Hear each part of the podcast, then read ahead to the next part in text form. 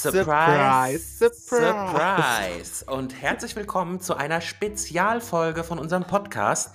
Ähm, es ist tatsächlich so, wir haben uns überlegt, um euch die Wartezeit ein bisschen zu verkürzen auf unsere neue Folge, werden wir heute eine Special-Folge zu einem ganz interessanten Thema, was bestimmt viele von euch interessiert. Vielleicht sogar ähm, haben wir die ein oder anderen Betroffenen ähm, unter unseren Zuhörern. Das werden wir dann auch noch erfahren. Auf jeden Fall Herzlich willkommen zum Podcast Spritz mich voll zur Special Edition. Hi Stefan, was geht? Hi Patricia. Ja, nichts. Ich freue mich gerade wie immer wieder mit dir quatschen zu können. Und ich freue mich auch, dass wir es jetzt hinbekommen, diese Special-Episode zu machen, um unseren tollen Zuhörern die Wartezeit auf die nächste Folge etwas zu verkürzen. Und ganz im Ernst, es ist doch viel besser als ein kleiner Teaser auf die nächste Folge, wenn es doch gleich eine ganz neue Folge gibt, oder? Ja, auf jeden Fall. Ich meine, hallo, eine komplette Folge ist tausendmal besser als äh, ja, nur ein kleiner Teaser. Ich meine, wir haben jetzt hier wieder komplett neuen Content zu einem Thema, ja, was vielleicht sensibler ist. Aber ich finde, ähm, darüber sollte man auch sprechen und deswegen bin ich umso gespannter, was du zu dem Thema zu sagen hast. Aber ich würde vorschlagen, stell doch am besten einfach erstmal das Thema vor, damit sich wirklich jeder mal ein Bild von machen kann, worüber wir heute überhaupt sprechen. Mhm, natürlich sehr gerne. Aber bevor ich das Thema sage, oh Gott, wir zögern die Spannung halt so hinaus. Ne? Oh. Es ist vielleicht nicht unser typisches Thema, aber es ist ja auch eine Special-Folge und es betrifft uns beide und es ist leider auch teilweise ein Tabuthema. Deshalb sind es, vielleicht sind viele von unseren Zuhörern, wie du gesagt hast, auch davon betroffen und deshalb sprechen wir es jetzt einfach an. Kopfkino Deluxe, Panikattacken. Wir sind beide davon betroffen wie ist es damit zu leben? Wie zeichnet sich das aus? Wie beeinträchtigt es uns in unserem ganzen Alltag? Und ich glaube, wir quatschen einfach mal so drüber über unsere Erfahrungen mit diesem Thema, weil ich finde, das hat schon einen sehr großen Einfluss auf das Leben. Ja, auf jeden Mm. Fall. Und man muss halt auch sagen, wir haben ja beide Panikattacken, da sind wir auch wieder Sisters im Herzen. Nur in diesem Punkt leider im Negativen. Aber ich finde, das ist wirklich ein sehr wichtiges Thema und es wird leider auch von manchen Leuten verpönt und nicht ernst genommen weil manche, vor allem halt von natürlich von Leuten, die es selber noch nie erlebt haben. Deshalb verschaffen wir mal ein bisschen Klarheit. Zum Beispiel, ich weiß ja von dir, du hast ja auch Panikattacken. Aber ja, Patricia, ich würde dich mal fragen, so, weißt du eigentlich, wann das bei dir mit den Panikattacken angefangen hat? Wie lange du die schon hast? Und erzähl doch einfach mal so ein bisschen über deine Grundeinstellungen zu diesem Thema und wie es dich betrifft. Genau, also ich muss dazu sagen, bei mir ist es so, ich habe jetzt auch nochmal mich äh, intensiv mit dem Thema auseinandergesetzt. Ich würde fast sogar sagen, bei mir ist es eher die Kategorie Angststörung als Panikattacke, weil ich kenne die Mhm. klassische Panikattacke, dass man sich in irgendwas sehr, sehr stark reinsteigert, äh, hyperventiliert und so weiter. Das ist bei mir jetzt nicht der Fall.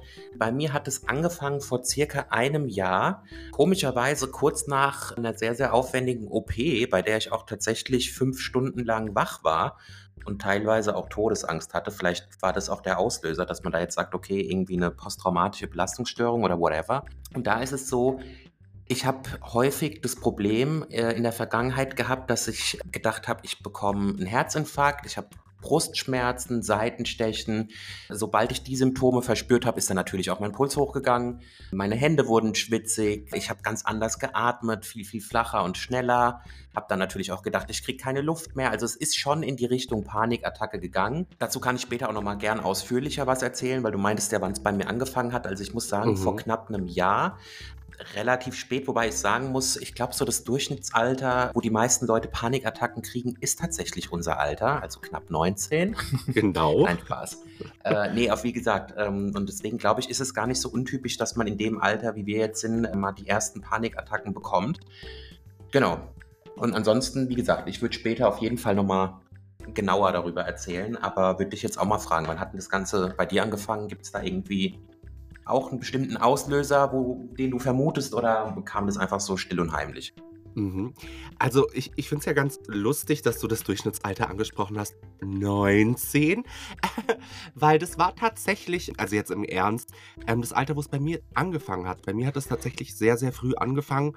Ich muss aber auch sagen, ja, man muss natürlich differenzieren ein bisschen zwischen Panikattacken und Angststörungen. Bei mir ist es auch nicht jeden Tag eine Panikattacke, aber ich finde, es geht oft so Hand in Hand. Vor allem auch heute ist es bei mir extrem schlimm. Also ich bin aufgewacht die ganze Zeit zittrig. Ich habe die linke Seite, der Arm kribbelt und ich denke so, oh, jetzt war es das, jetzt habe ich einen Schlaganfall. Und das hat halt, wie gesagt, bei mir angefangen, als ich so 19 war. Tatsächlich. Und ja, bei mir war es tatsächlich so, unser Podcast ist ja ab 18, deshalb darf ich das sagen. Ich habe mit Freunden eine grüne Zigarette geraucht. Das habe ich damals halt dann ausprobiert und ich habe das Gefühl gehabt, ich vergesse zu atmen habe das Zeug dann auch nicht mehr wirklich angerührt, aber das ist seitdem bei mir im Kopf hängen geblieben. Ich weiß jetzt natürlich auch nicht, ob das der Auslöser war oder ob das einfach irgendwie diese innere Angst, die ich in mir schon hatte, so geweckt hat. Aber das war tatsächlich bei mir damals der Auslöser und so zeigen sich auch meine Panikattacken oft oder auch die Angststörung, je nachdem. Ich habe das Gefühl, ich kriege keine Luft. Ich muss mich die ganze Zeit zwicken, weil ich denke, oh Gott, ist mein Arm taub. Ich habe das Gefühl, mein Herz rast oder es rast auch oft wirklich. Ich hatte auch mal eine Apple Watch an, dann hat die mir, ich lag nur auf der Couch, habe Netflix geschaut, merke halt so, ich kriege Angst und auf einmal warnt mich meine Apple Watch, weil ich glaube, mein Puls war über 200. Und ich denke mir, und dann kriegst du aber erst recht Panik. Ja, Deshalb habe ich aktuell auch keine Apple Watch, weil mich das manchmal so getriggert hat. Ja, und es ist ganz unangenehm. Und wie gesagt, ja, bei mir hat es dann halt doch ein bisschen früher angefangen und es beeinträchtigt mich schon wirklich stark im Leben. Deshalb auch an dich schon mal die Frage, tut dich das in bestimmten Situationen irgendwie erwischen, die Panikattacke, oder gibt es auch Situationen, wo dich das vor allem halt beeinträchtigt? Weil ich finde natürlich, weißt du, wenn du zu Hause bist, es ist nie schön. Aber es gibt doch sicher Situationen, wo es halt einem das Leben wirklich zur Hölle macht. Oder ich weiß es von mir aus. Hast du auch solche Momente? Also ich muss sagen, tatsächlich, was ganz interessant ist, bei vielen ist es ja so, die bekommen Panikattacken meistens nachts. Das ist bei mir gar mhm. nicht der Fall, weil da komme ich komplett zur Oh. Ruhe. Bei mir ist es tatsächlich tagsüber eher, wenn ich gestresst war in der Vergangenheit oder wenn irgendwie was war und vermehrt war es in der Vergangenheit auch beim Autofahren. Einfach weil man da, sage ich mal, viel Zeit hat oder viel Zeit hat, drüber nachzudenken. Und ich sage mal so, ich denke bei dir, das wird genau das Gleiche sein. Du wirst dich auch mit deinem Körper intensiver beschäftigen als vielleicht andere Leute und dementsprechend achtest du halt auch genau auf jedes kleine Wehwehchen.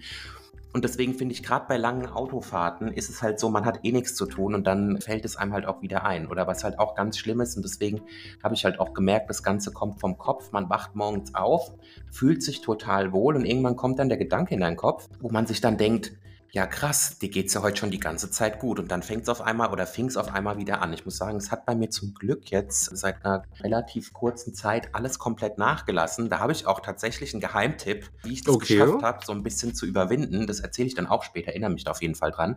Oh Gott, ja, das muss ich wissen. Ja, wie gesagt, also das war immer so. Und dann, sobald mein Kopf halt an war und man wieder über das Thema nachgedacht hat, kam es halt direkt wieder zurück. Und das hat das Ganze halt meiner Meinung nach immer wieder getriggert und halt auch über den Alltag hinaus. Äh, zu Hause finde ich es eher gar nicht so schlimm. Ich fand es eher immer schlimmer, oder das war dann halt auch wieder eine Kopfsache, gerade so in der Öffentlichkeit oder beim Einkaufen.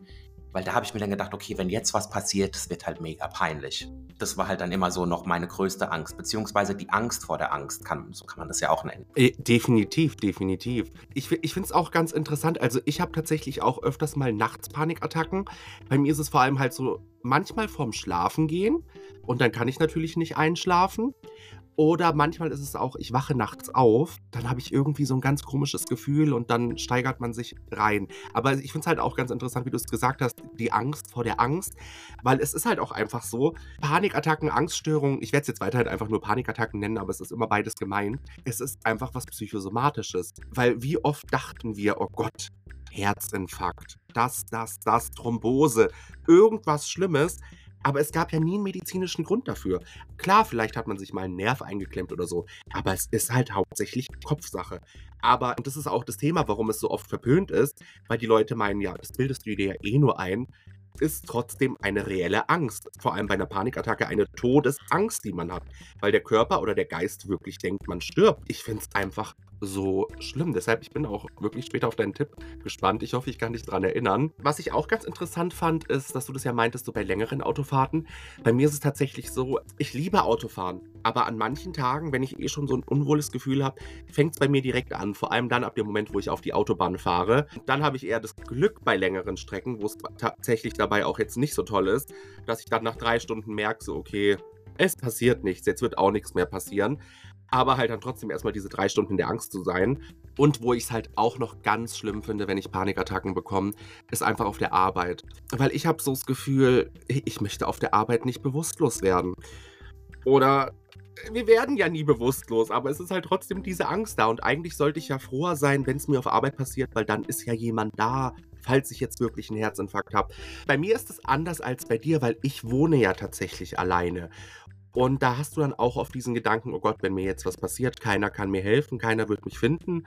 Nach einer Woche meldet sich vielleicht jemand und bricht die Tür ein und sieht dann, oh, der ist gestorben und vergammelt. Oder was mich eben auch zu Hause stört, ist, ich hatte schon ganz oft, und das ist für mich auch ein Trigger, ganz oft Momente, wo ähm, es geklingelt hat und es war unerwarteter Besuch an der Tür, der sehr negativ behaftet war für mich, den ich nicht sehen wollte oder was weiß ich. Also es gab schon öfters da Momente. Deshalb habe ich auch immer Angst, wenn es an der Tür klingelt und kriege allein dadurch total oft eine Panikattacke. Ich stelle mich dann tot, ich kriege aber Herzrasen und ich habe so Angst. Also es ist ganz schrecklich, allein wenn ich jetzt schon wieder dran denke geht es mir gerade nicht wirklich besser. Aber ja, deshalb ist es, glaube ich, einfach bei mir, weil du wohnst ja bei deinen Eltern und ich wohne eben alleine glaube ich, deshalb hast du vielleicht zu Hause ja mehr die Sicherheit als ich oder im Kopf zumindest die Sicherheit, dass jemand für dich da wäre, wenn was passiert.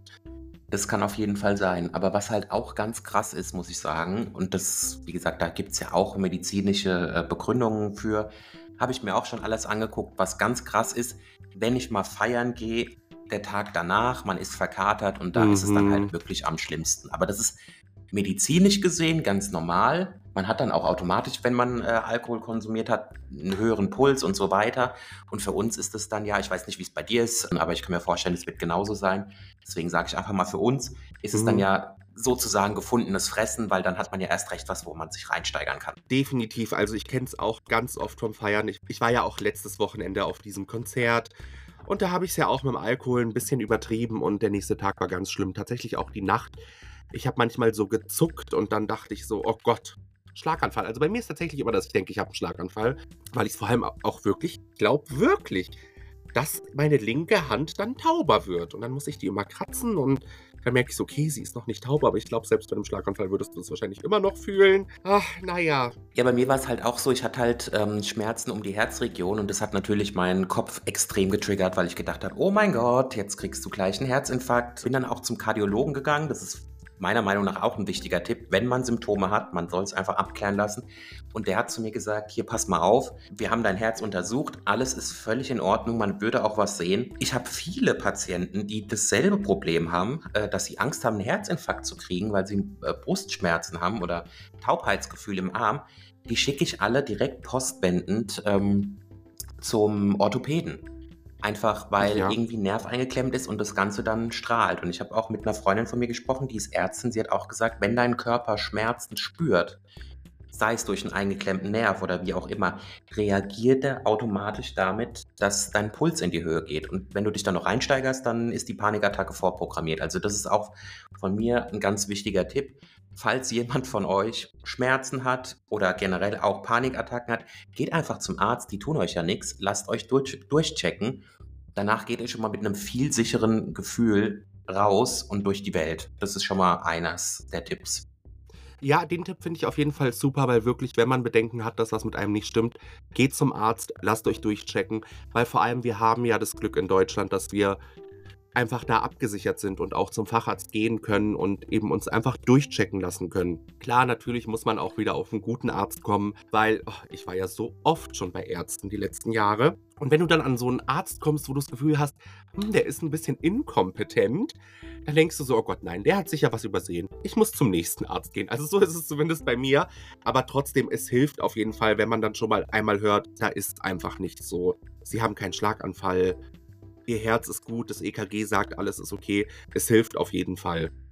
Deshalb ist es wirklich ein sehr guter Tipp und das sollte man auch machen, weil wie gesagt, ja. in Deutschland haben wir die Möglichkeit und dann sollte man diese auch wirklich nutzen. Ich finde auch diese Aussage ganz schlimm, so ja, die Ärzte sind überlastet, es verursacht Geld für die Steuerzahler oder mehr Kosten für die Steuerzahler wegen oder die gesetzlichen Krankenkassenpreise werden erhöht. Ja, ja, ja, kann alles passieren, kann alles sein, aber es geht am Ende um deine Gesundheit Und da musst du Richtig. nur auf dich achten und nicht auf andere Leute oder halt auf unser Sozialsystem. Nee, und So, ich denke mir halt, wenn du, wenn du wirklich was Ernsthaftes hast, ja, und du, du tust es als wegen eine Lappalie ab, ja, und es ist dann wirklich mal was Schlimmes, was durch einen Arztbesuch verhindert hätte werden können, dann ist ja die Sache, dann denke ich mir, ja, dann kannst du aber auch nichts mehr ähm, zum Sozialsystem beitragen, wenn du einfach schon frühzeitig stirbst. Deswegen denke ich mir, ist es schon sinnvoll investiert. Lieber hm. einmal öfter zum Arzt zu gehen, als einmal zu wenig, auch wenn es vielleicht ein bisschen Überwindung kostet. Definitiv. Es gibt ja auch leider viele Leute, die Angst haben vorm Arzt. Aber ich will gar nicht wissen, wie viele Leute leider schon gestorben sind, weil sie wirklich was hatten und sich nicht getraut haben, zum Arzt zu gehen oder meinten, ja, es ist nicht so schlimm, es ist nicht so schlimm. Vorsorge ist besser als Nachsorge. Auch, auch bei. OPs, auch bei OPs, weißt du lieber, du Klar. informierst dich zweimal, dreimal öfters über den Arzt, der dich operiert, bevor es am Ende verpusht ist, weil diese ganze Rekonstruktion oder wenn du bei der OP einfach stirbst, dann kannst du nichts mehr machen. Was mir tatsächlich gerade aber auch noch zum Thema eingefallen ist, wo mich auch diese Angststörungen und Panikattacken immer sehr belasten. Ich krieg auf Instagram so oft Stories, äh, nee, Antworten auf meine Stories von Leuten, oh, wird mal wieder Zeit zum Friseur zu gehen, oh, du musst mal wieder zum Friseur, wann gehst du mal wieder zum Friseur? Weil ich weiß, meine Haare sehen oft schrecklich aus, aber wie die Leute bei mir auch mitbekommen haben, ist, ich färbe ja meine Haare eigentlich immer selber, weil ich tatsächlich auch Angst habe, weil wir auch gerade beim Thema waren, Angst haben, zum Arzt zu gehen. Ich habe tatsächlich sehr oft Angst, zum Friseur zu gehen. Und das ist für mich immer eine Überwindung und ich mache es halt immer bei wichtigen Events oder für einen Dreh. Aber das ist für mich immer eine ganz schlimme Situation, weil ich hatte mal so ein schlechtes Erlebnis. Ich will da jetzt auch nicht so tief weiter drauf eingehen. Seitdem fühle ich mich einfach bei Friseuren nicht wohl. Deshalb, ich habe ein paar Freunde in Berlin natürlich noch, mit denen ich meine Ausbildung gemacht habe, die auch super Friseure sind. Und da bin ich dann immer dankbar, wenn die mir die Haare schneiden. Aber ich habe immer ein ganz schlimmes Gefühl und kriege dann auch oft wirklich Angst, wenn ich in den Friseursalon reingehen muss, beziehungsweise ich habe immer Angst, da reinzugehen. Aber da, auf dem Stuhl zu sitzen, ich sehe mich im Spiegel, das ist für mich auch was ganz Schlimmes, was mich so einschränkt, wo ich denke, es ist sowas Alltägliches, zum Friseur zu gehen. Und ich sehe manchmal einfach so schrecklich aus, weil ich denke mir, es ist nicht, weil ich mir den Friseurbesuch nicht leisten kann. Vor allem Herrenhaarschnitte kosten ja sowieso nicht die Welt. Aber das ist auch was, was mich eigentlich so traurig macht, weil ich manchmal halt so schrecklich, wie ich finde, durch die Welt gehe, nur weil ich wieder in meiner Angst eingeschränkt bin. Aber ja, das ist mir jetzt gerade nur so eingefallen, das wollte ich mal in den Raum werfen. Deshalb, Leute, ihr müsst bei Stories nicht bei allen immer irgendwas kritisieren. Es geht jetzt nicht nur um Haare. Ihr kennt ja die Hintergründe nicht immer. Ich meine, ich liebe jede Nachricht, die ich bekomme, aber es gibt auch immer Gründe, warum bei manchen Leuten etwas so ist. Deshalb vielleicht manchmal kurz nachdenken, bevor man einfach zu oft kritisiert, wie es viele Leute tun. Ja, das wollte ich nur kurz einwerfen.